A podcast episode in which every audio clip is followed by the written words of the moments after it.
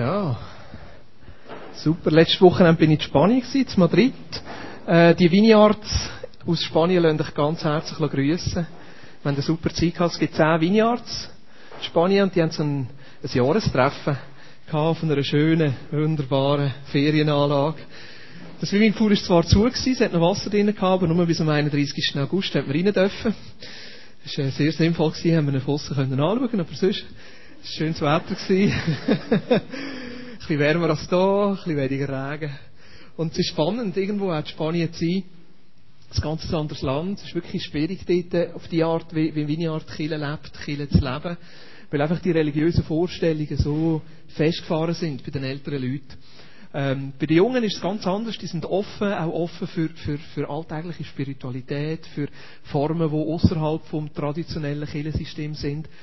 Und ich glaube, dass das wirklich wichtig ist, dass wir als, als Schweizer Vineyards einfach mithelfen, dass, äh, dass Kirchen in anderen Ländern können entstehen Und ich habe gemerkt, einfach, wie, wie, wie, wie froh als, als Kirchen sind. Gerade jetzt in Spanien, die sind extrem froh.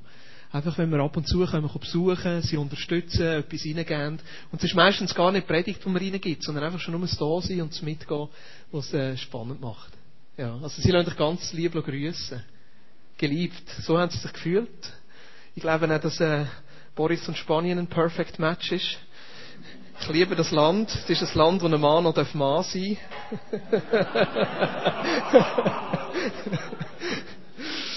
Genau. Ich weiß nicht, wie es euch geht, wenn ihr äh, das Thema Gottes Liebe, wenn ihr das Thema Gottes Liebe hört. Äh, wenn wir über Gottes Liebe reden, manchmal, oder mir geht es jeweils so, dass ich denke, ja, das habe ich schon gehört. Das weiß ich. Ich weiß, dass Gott mich gerne hat. Ich weiß, dass es einen Gott gibt, der zu mir steht und für mich da ist. Und mir geht es eigentlich genau gleich. Es ist ein Thema, das immer wieder kommt, wo auf der einen Seite extrem wichtig und sehr zentral ist und auf der anderen Seite, wo mir auch wieder vorstehen, genau wie die Haltung zu gehen, nämlich, ich weiß es.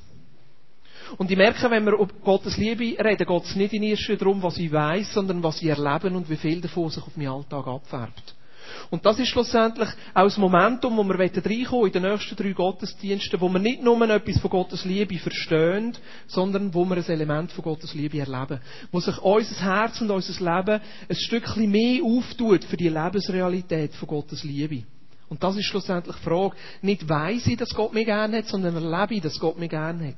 Nicht weiss ich, dass Gott, dass Gott mich gerne hat, sondern wird Gottes Liebe in meinem Alltag real. Nicht nur weiss ich, dass Gott mich gerne hat, sondern hat die Tatsache, dass Gott mich gerne hat, auch Einfluss auf meinen Alltag. Auf mein Leben, auf meinen Umgang mit anderen Menschen, auf meinen Umgang mit mir selber zuerst einmal. Und ich möchte eine Bibelstelle Anfang nehmen, wo in der Folie Lea ganz hinten ist, und das ist Epheser 3. Und ich lese da vom Vers 14 an. Super.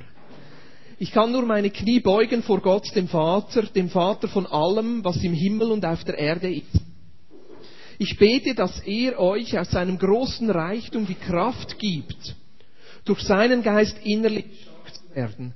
Und ich bete, dass durch den Glauben immer mehr in eurem Herzen wohnt, und jetzt Achtung, und ihr in der Liebe Gottes fest verwurzelt und gegründet seid.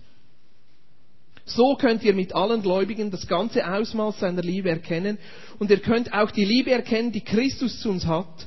Eine Liebe, die größer ist ihr je begreifen werdet.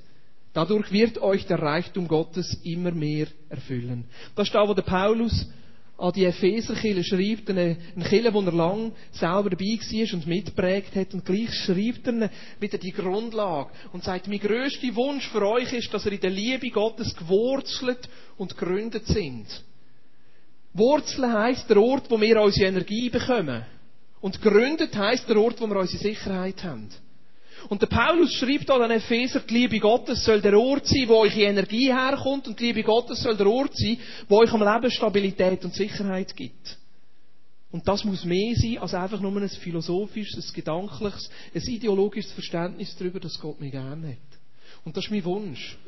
Ich darf gerne noch ein bisschen lassen, die Bibelstelle, wenn es geht. Aha.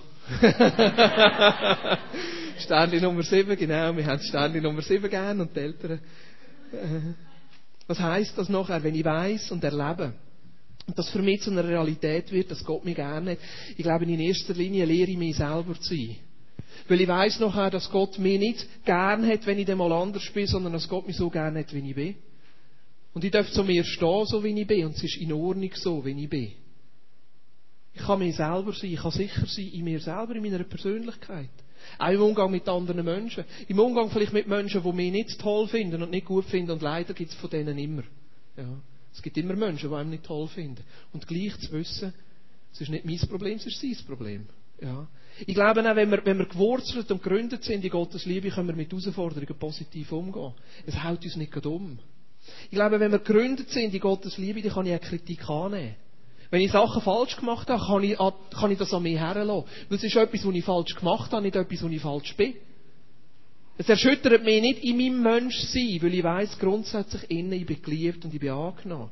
Wenn ich Gottes Liebe als Realität habe in meinem Alltag, ich glaube, dass ich Neues ausprobieren kann. Weil ich muss nicht davon Angst haben, Fehler zu machen. Ich kann mal etwas Neues ausprobieren. Ich kann, es kann mal etwas in die Hose gehen. Es ist gar nicht so schlimm. Es ist nur etwas, wo in die Hose gegangen ist, was ich gemacht habe, wegen dem bin ich noch nicht falsch. Ich kann Fehler machen. Ich glaube, wenn ich Gottes Liebe als Realität habe in meinem Alltag, ich glaube, ich kann viel besser mit mir selber umgehen. Mit meinen Fehlern, mit meinen Schwächen. Und ich bin frei, auch anderen Menschen das können zuzugestehen. Dass sie anders sein dürfen. Dass sie Fehler machen Dass nicht alles muss perfekt sein. Weil ich das selber erlebt habe, ich auf die Art und Weise auch Gottes Liebe anderen Menschen weitergeben. Die Bibel schreibt darüber, dass Gottes Liebe sich da drinnen zeigt, wie wir in Liebe mit anderen Menschen umgehen. Ich glaube, dort, wo wir nicht fähig sind, andere Menschen anzunehmen, haben wir Gottes Annahme im eigenen Leben noch nicht so erlebt. Dort, wo wir nicht fähig sind, andere Menschen gern zu haben, haben wir eine Ebene von Gottes Liebe für uns selber noch nicht erlebt. Weil Gottes Liebe weiterzugeben, ist nichts anderes, als die Liebe weiterzugeben, die wir selber erlebt und erfahren haben. Und das, Gottes Liebe macht uns fähig, schlussendlich nicht für uns selber, sondern für andere da zu sein und unser Leben anderen Menschen zu verschenken. Und darum ist es so wichtig, dass wir in Gottes Liebe gewurzelt und gegründet sind. Dass das da ist, wo uns Energie gibt. Nicht das Streben nach Erfolg. Nicht Angst zu haben. Nicht unter der Furcht sein, sondern aus Gottes Liebe motiviert sein für unser Leben. Das soll unser Benzin, unser Motor sein und schließlich auch unsere Sicherheit. Dass wir können stehen, so wie wir sind. Aber gehen wir zurück. Ich möchte zuerst die Grundlage legen aus dem Wort. Einfach ein paar Bibelstellen, die so klar darüber reden, dass Gott Liebe ist. Ich möchte anfangen 1. Johannes, Kapitel 4. Johannes ist einer der Jünger von Jesus. Eigentlich der jüngste Jünger. Wir vermuten, dass der einiges unter 20 war, als er mit Jesus umgezogen ist. Und das heißt durch das ganze Johannesevangelium, das er selber geschrieben hat, immer von ihm, es ist der Jünger, wo Jesus gern hat. Ja, er hat sich getraut, das zu schreiben. Hey, ich bin der, Jesus hat mich gern gehabt. Am Abendmahl ist er an der Brust von Jesus gelegen. Also die haben, die haben wirklich eine, eine, eine, eine tiefe Freundschaft gehabt und Johannes hat das erlebt. Er hat die Liebe, die Gott ihm gibt, hat er hautnah erlebt. Und er schreibt da nachher, ziemlich am Ende von seinem Alter, am Ende von seinem Leben, höherem Alter, es ist, Johannes ist ziemlich alt geworden, da schreibt er im 1. Johannes Kapitel 4, liebe Freunde, lasst uns einander lieben denn die Liebe kommt von Gott. Wer liebt, ist von Gott geboren und kennt Gott. Wer aber nicht liebt, kennt Gott nicht, denn Gott ist Liebe. Gottes Liebe zu uns zeigt sich darin, dass er seinen einzigen Sohn in die Welt sandte, damit wir durch ihn das ewige Leben haben. Und das ist die wahre Liebe. Nicht wir haben Gott geliebt, sondern er hat uns zuerst geliebt und hat seinen Sohn gesandt, damit er uns von unserer Schuld befreit. Das Herzstück, fast in einem Nebensatz heißt es da, denn Gott ist Liebe. Gott hat uns nicht nur gern, sondern er ist Liebe. Sein Wesen ist Liebe. Seine Substanz ist Liebe. Sein Sein ist Liebe. Das heißt, dass Gott gar nicht anders kann, als in Liebe zu reagieren. Er ist die Liebe. Und die Liebe ist in Jesus praktisch geworden. Weil was bringt mir eine Liebe, die irgendwo einfach existiert? Erst steht, wo es einen Bezug hat zu mir selber wird die Liebe für mich zu einer Realität. Und die Realität ist in Jesus. Dass der Jesus für uns gestorben ist, um uns ewiges Leben zu geben. Ein Leben, das nach dem Tod weitergeht. Dass der Jesus für uns gestorben ist, um uns frei zu machen. Frei zu machen auch, dass wir uns selber sein können. Und es ist die Liebe, die uns das Leben schlussendlich ermöglicht.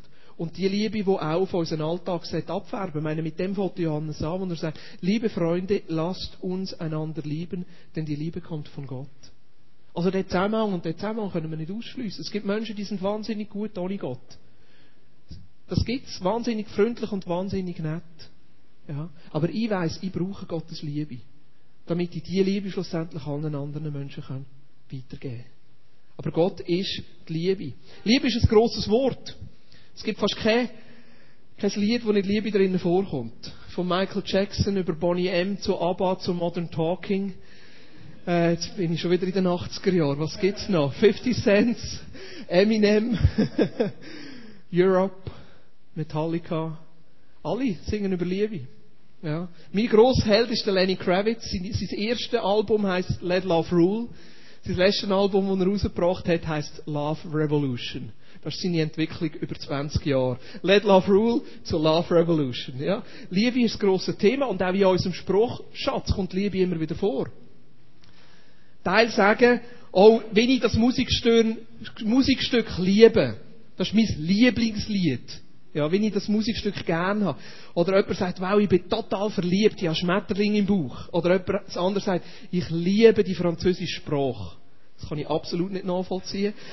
Aber es gibt Leute, die sagen da, oder der René, ich weiß, dass er sagt, ich liebe die italienische Küche. Er könnte jeden Tag Pizza, Pasta, Lasagne, Teigwaren, Spaghetti oder was auch immer essen. Jeden Tag, oder? Er ist ein absoluter Fan. Und das ist das Wort, das wir immer wieder brauchen, das Wort lieben. Aber ich glaube, in unserem Wortschatz wird es dann manchmal ein bisschen abgeschwächt. Hm? Der Paulus schreibt den Korinther, was Liebe ist. Ich möchte euch das vorlesen, die Auflistung aus 1. Korinther 13. Da heißt es, die Liebe ist geduldig und freundlich. Sie ist nicht neidisch oder überheblich, stolz oder anstößig. Die Liebe ist nicht selbstsüchtig. Sie lässt sich nicht reizen. Und wenn man ihr Böses tut, trägt sie es nicht nach. Sie freut sich niemals über Ungerechtigkeit, sondern sie freut sich immer an der Wahrheit. Die Liebe erträgt alles, verliert nicht den Glauben, bewahrt stets die Hoffnung und bleibt bestehen, was auch geschieht. Ja, die einzelnen Adjektive mal auseinandergenommen und eine Liste drauf gemacht, das ist Wahnsinn. Wie die Liebe hier beschrieben wird. Geduldig, freundlich, nicht neidisch, nicht überheblich, nicht stolz, nicht anstößig, nicht selbstsüchtig, nicht reizbar nicht nachtragend. Liebe hat keine Freude an Ungerechtigkeit, hat Freude an den Wort. Er trägt alles, verliert, verliert nie den Glauben, bewahrt stets die Hoffnung, bleibt bestehen, was auch geschieht. Also, auf der einen Seite könnte man sagen, das ist eine Handlungsanweisung an uns, wie es heisst, in Liebe zu leben. Wenn ich Liebe lebe, bin ich geduldig, bin ich freundlich. Aber das andere, was wir hier auch herauslesen, ist, Liebe ist mehr als ein Gefühl. Liebe geht über das Gefühl aus, die Zuneigung, die man zu einem Menschen oder zu einer Sache hat. Liebe ist in erster Linie eine Haltung, die ich einnehme einer anderen Person gegenüber. Liebe ist die Haltung, die ich einnehme, dass ich sage, die andere Person ist wichtiger als ich selber. Das ist Liebe. Eine Haltung, die andere Person ist wichtiger als ich selber. Das heisst dazwischen, die Liebe ist nicht selbstsüchtig. Ich könnte sagen, ist nicht egoistisch. Der Liebe geht es nicht zuerst in erster Linie um sich selber.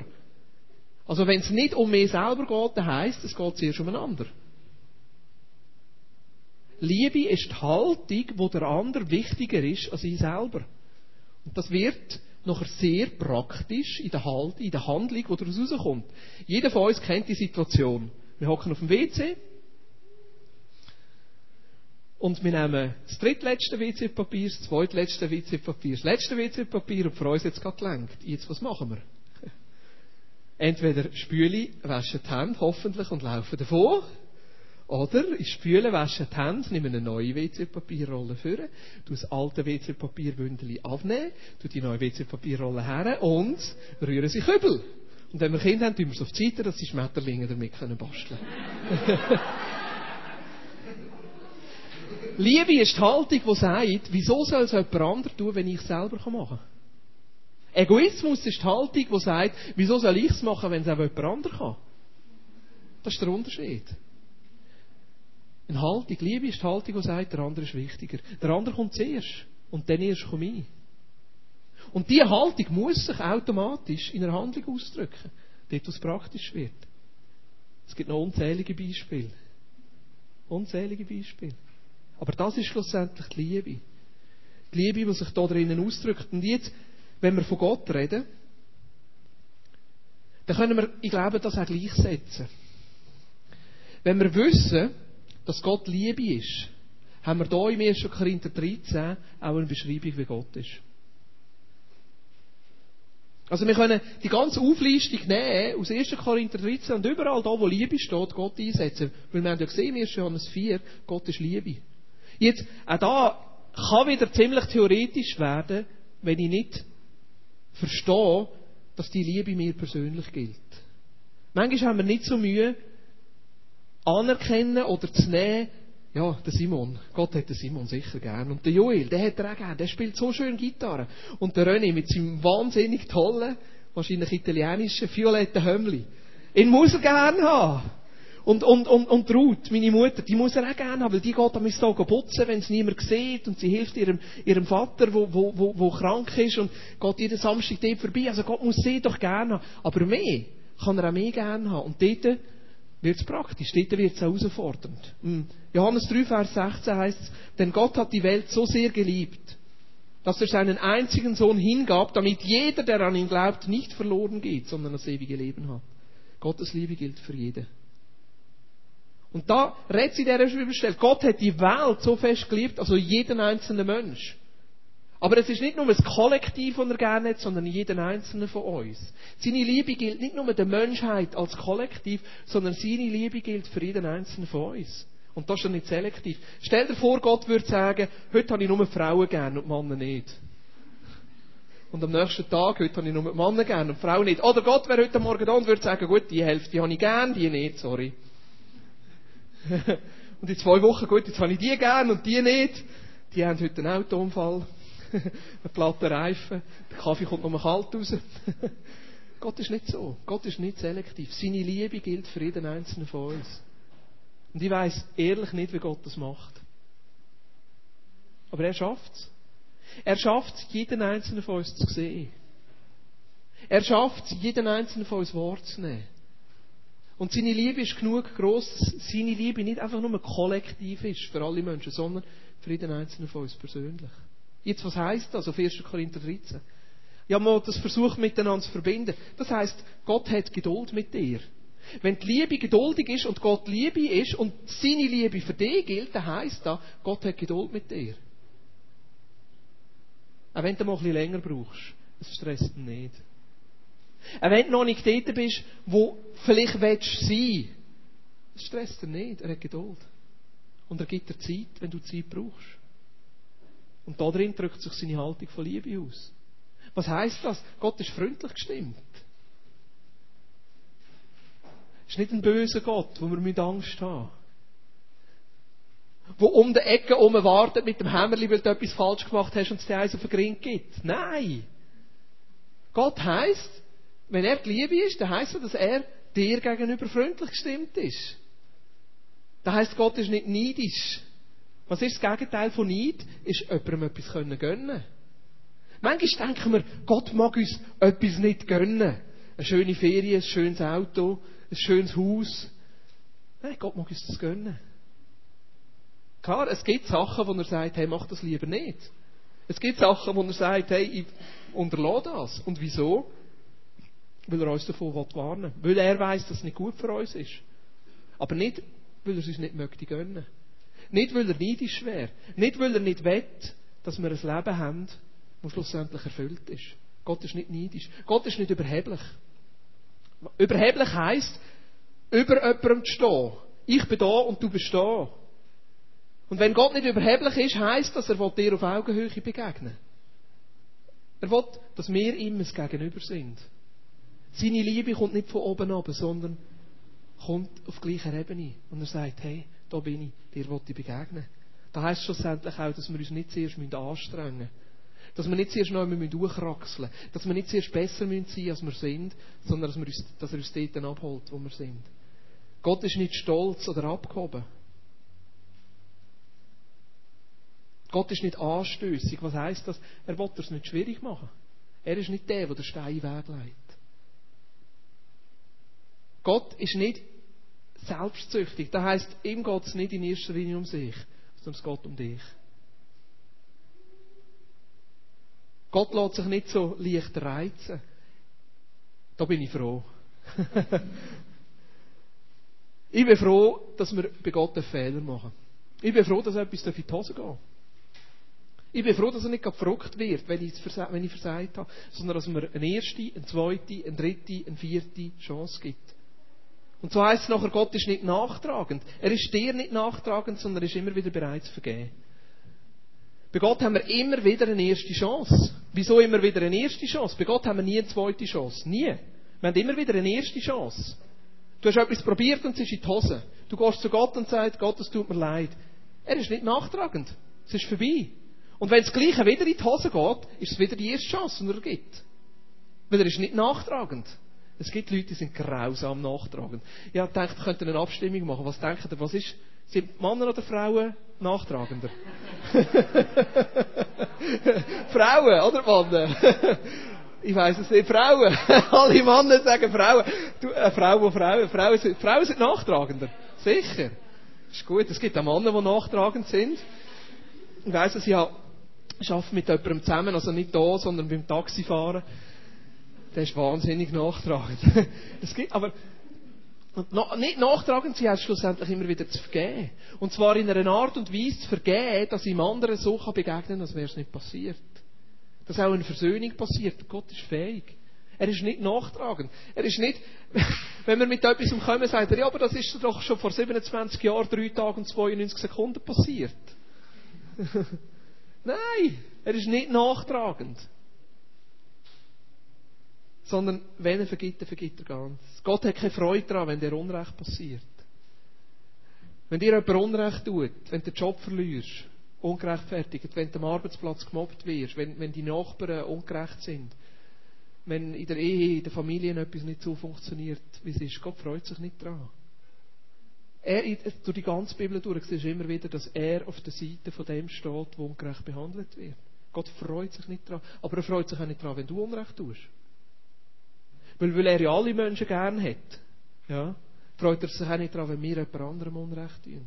Und das ist die Haltung der Liebe. Gott freut sich an den Worten. Und da denkt es mir manchmal, dass das eine Herausforderung ist für unser Killen. In einer Kirche haben wir einen hohen moralischen Standard. Oder? Wir wissen doch, jeder von uns weiß, was richtig und was falsch ist. Und gerade dann, wenn wir merken, wir leben in einem Zerbruch, wir leben nicht so, wie es sollte, wir haben Sachen in unserem Leben oder in unserer Vergangenheit, die nicht stimmen, die nicht gut ist, sehr schnell kommen wir in das Denken hinein, oh, was denken jetzt die anderen? Bin ich noch dabei? Gehöre ich noch dazu? Wie nehmen sie mich jetzt an? Und wir fangen an, so zu tun, als wäre alles in Ordnung. Und wir denken manchmal, es ist wichtiger, dass alles gut aussieht, als dass wir ehrlich sind. Aber Gott freut sich an den Worten. Und ich glaube, dass das schlussendlich heißt, dass für ihn wichtiger ist, dass wir ehrlich sind, als dass wir alles im Griff haben. Ich glaube, für Gott ist es wichtiger, dass wir in unserem Zerbruch können sein und können offen sagen, ja, ich habe es nicht im Griff und es ist nicht alles in Ordnung und es ist nicht alles richtig, aber gleich es ist wichtiger, als so zu tun, als wäre es so. Gott freut sich an den Worten. Und in Liebe miteinander umzugehen, heisst, dass wir das auch ertragen können. Dass wir das ertragen können. Was ist, wenn eine Ehe auseinandergeht? Die Haltung von der Liebe versucht, das auch zu ertragen.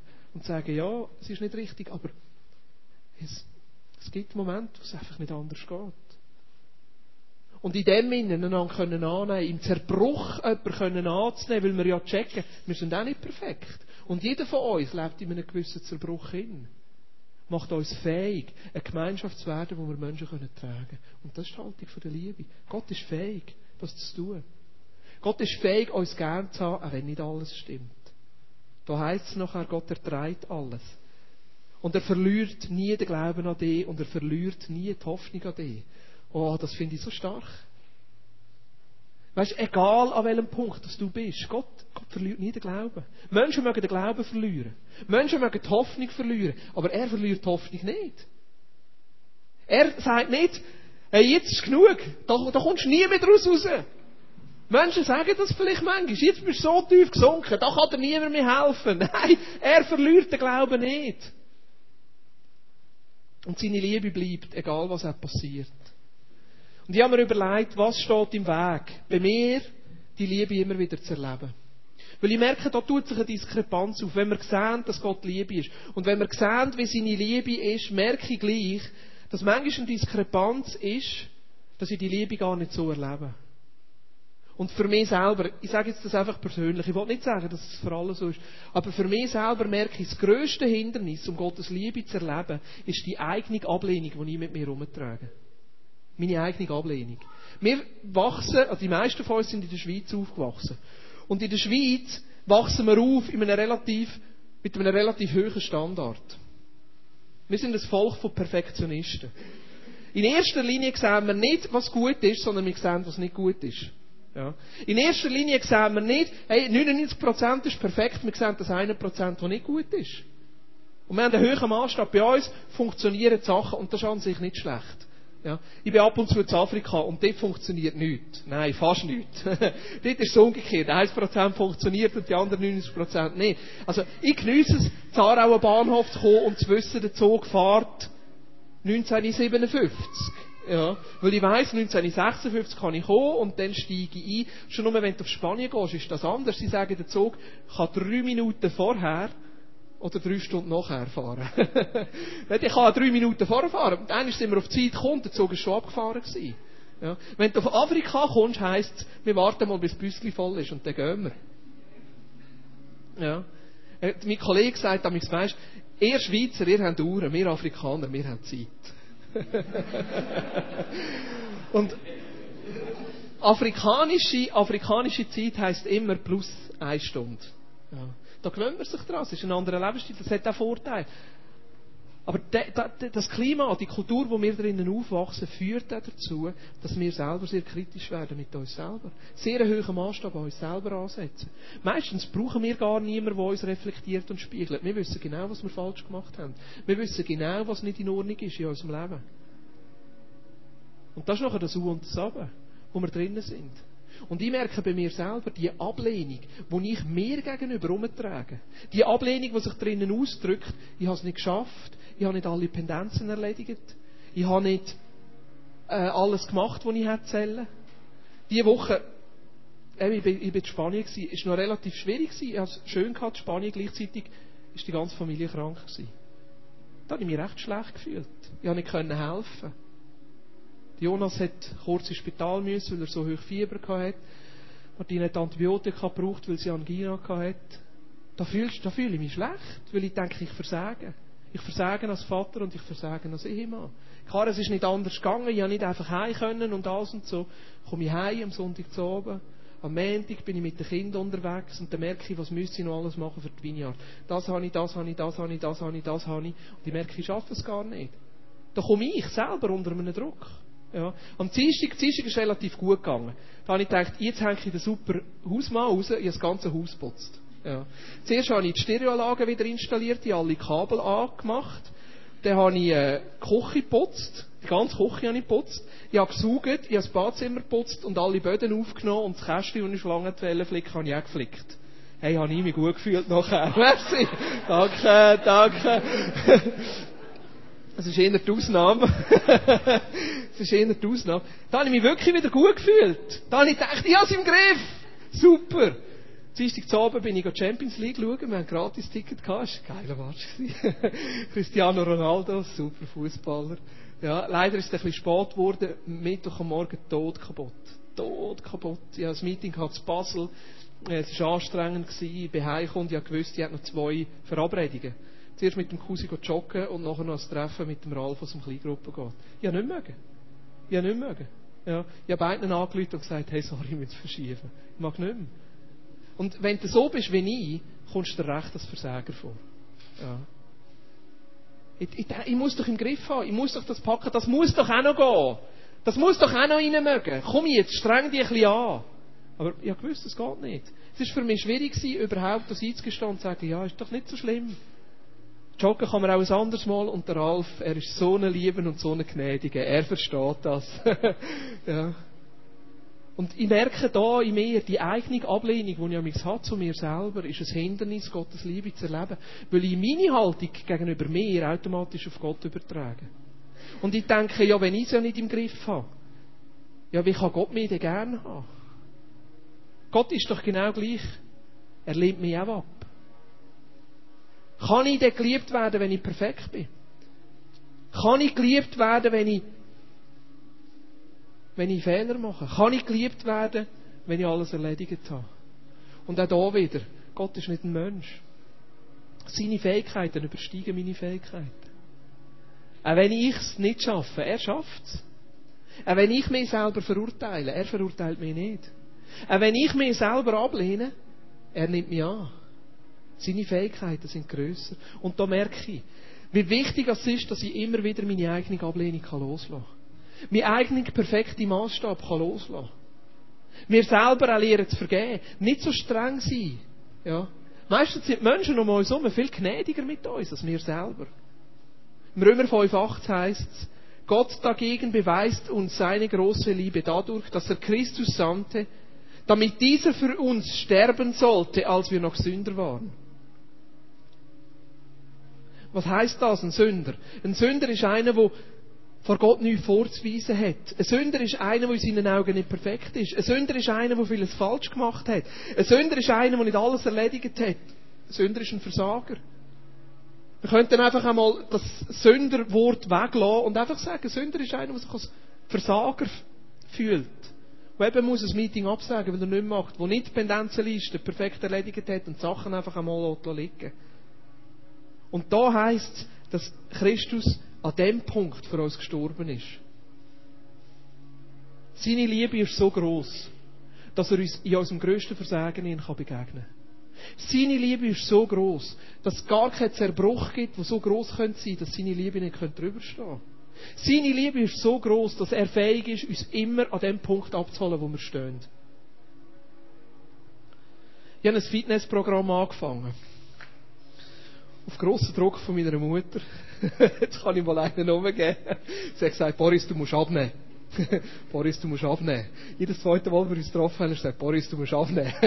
ich weiß es. Boris, du musst abnehmen. Jetzt habe ich angefangen. Ich habe schon, ich habe gesagt, schon vier bis fünf Kilo habe ich abgenommen. Sieht man's? ja. Und da mache ich mit dem Kusi zusammen. Der Kusi ist mein Fitnesscoach. Er hat mir einen Google-Kalender eingerichtet und da heißt es am Morgen Früchte. Und da heißt es am Nachmittag Salat und Gemüse. und da heißt am Abend wenig essen. Seine Theorie ist, wenn man zur Nacht Hunger hat, macht es auch nichts. das stimmt. Und dann am Samstag zu Abend darf ich normal essen und da heißt es auch ein bisschen Alkohol mit Maß, zu Ausrufezeichen. und viermal pro Woche muss ich Sport machen. Mag, mag ich meistens nicht. In allermeisten Fällen kann ich das Fitnessprogramm äh, einhalten. Ich muss damit hinschreiben, was ich gemacht habe. Er kontrolliert es dann. Und normalerweise gehen wir einmal pro Woche zusammen joggen. Und ich weiß nicht, wer von euch den Cousin kennt, er ist eine rechte Maschine, wenn es um Sport geht. Also, der säckelt damit schnell locker flockig mal Wiedersehen um. Ja. So, ja, ja, bin gerade mal Wiedersehen umgejoggt. Denke ich, wow, was? und da kannst du nicht abkürzen, oder? Hast du gemerkt? ja, wenn du den See rum musst. Aber, wenn er mit mir geht, geht joggen, freundlicherweise passt sein Tempo an. Ja, und darum gehe ich ja mit ihm. Also, meine, wenn er sein Tempo würde durchziehen, ich würde nach fünf Minuten, wäre ich am Rand von einem Herzinfarkt, wahrscheinlich. Ich habe so eine Pulsuhr, die hat mir meine Frau mal auf die Weihnacht geschenkt, und da sehe ich immer, wie viel, äh, wie viel Puls ich habe, und das Ziel ist nicht über 150 zu kommen, dann fragt er halt, wie viel hast du? Ich runde immer ab. ja, aber mein Punkt drin ist, sein Ziel mit mir ist ja, dass ich besser werde, aber gleich, damit ich besser werden kann, holt er mich dort ab, wo ich stehe. Sonst könnte ich nicht mit ihm joggen. Ja. Aber er holt mich nicht nur dort ab, wo ich stehe, sondern er geht mit mir einen Weg, dass ich besser werde. Ob ich es je eine schaffe, um mal wiedersehen, um zu joggen, weiß ich nicht. Ja. Wäre cool. Ja, aber das ist genau das, was Gott mit uns macht. Seine Liebe befähigt ihn, dich dort abzuholen, wo du stehst. Und es ist eigentlich nicht wichtig, an welchem Punkt dass du stehst. Ob du völlig ein Flasche bist beim Joggen und nach zwei Minuten schon bei 160 Puls bist oder ob du relativ gut bist, ja, spielt an sich keine Rolle. Wichtig ist, dass du ehrlich genug bist, zu sagen, da stehe ich. Da stehe ich. Weil Gott holt dich an dem Punkt ab, wo du bist. Und er geht mit dir einen Weg. Und das Ziel, mit dir einen Weg zu gehen, ist nicht, dass du dort stehen bleibst, wo du bist, sondern dass dein Leben anders wird, sich verändert, Christusähnlicher wird. Und das ist das Faszinierende an seiner Liebe. Seine Liebe befähigt ihn, dich immer dort abzuholen, wo du bist und mit dir nach einem Weg zu gehen. Die auch nicht stehen Und darum glaube ich, wichtig ist nicht, wo wir stehen, sondern wichtig ist der Weg, wo wir mit ihm gehen. Und ich glaube, es gibt nichts Stärkeres, und ich habe das sicher schon einmal gesagt in dieser Predigt, es gibt nichts Stärkeres, als Gottes Liebe zu erleben im grössten Seich. Es gibt nichts Stärkeres. Es gibt nichts Stärkeres, als die Realität zu erleben, was da heisst im Römer 5,8. Dass Christus für uns gestorben ist, wo wir noch Sünder sind. Und wenn wir Gottes Liebe nicht nur erleben, sondern können annehmen. Verstehst du? Das ist ein Annehmen können. Ein Zulassen können. Es ist alles in die Hose und ich lebe mich selber ab und es ist nichts in Ordnung in meinem Leben, aber gleich ich lasse zu, dass Gott mich gerne hat und dass er mir jetzt seine Liebe zeigt. Das ist schlussendlich da, wo uns befähigt, mit ihm einen Weg zu gehen und aus dem ganzen Seich rauszukommen. Nicht, weil wir zuerst besser sein um ihm zu begegnen, sondern weil er mit uns geht, Schritt für Schritt. Er nimmt uns dort, wo wir sind, er nimmt uns an der Hand und geht mit uns einen Weg. Und lässt uns nicht los. Die Frage ist, ob wir das zulassen können. Die Frage ist, ob wir unsere eigene Ablehnung loslassen können. Die Frage ist, ob wir unsere Vorstellung, wir müssen zuerst perfekt sein, um geliebt zu werden, können loszulassen. Die Frage ist, ob wir über unser eigenes Versagen können rausschauen und Gott können zutrauen, dass er fähig ist, uns gern zu haben, auch wenn wir uns selber nicht mehr können gern haben. Seine Liebe ist da. Und ich glaube, dass, es einfach eine Herausforderung ist, seine Liebe immer wieder zu erleben. Und wir haben noch Zeit, es ist Viertel ab. Ich möchte euch ermutigen, so in den nächsten zehn Minuten, dass ihr einfach mal an den Tisch austauscht. Wie erlebt ihr Gottes Liebe? Wie sieht das bei euch praktisch aus? In welchem Moment habt ihr schon mal so richtig Gottes Liebe erlebt? Wo du einfach alles hast können loslassen und können sagen, ja Gott, du hast mich gern. Und du nimmst mich an, so wie ich bin. Ja.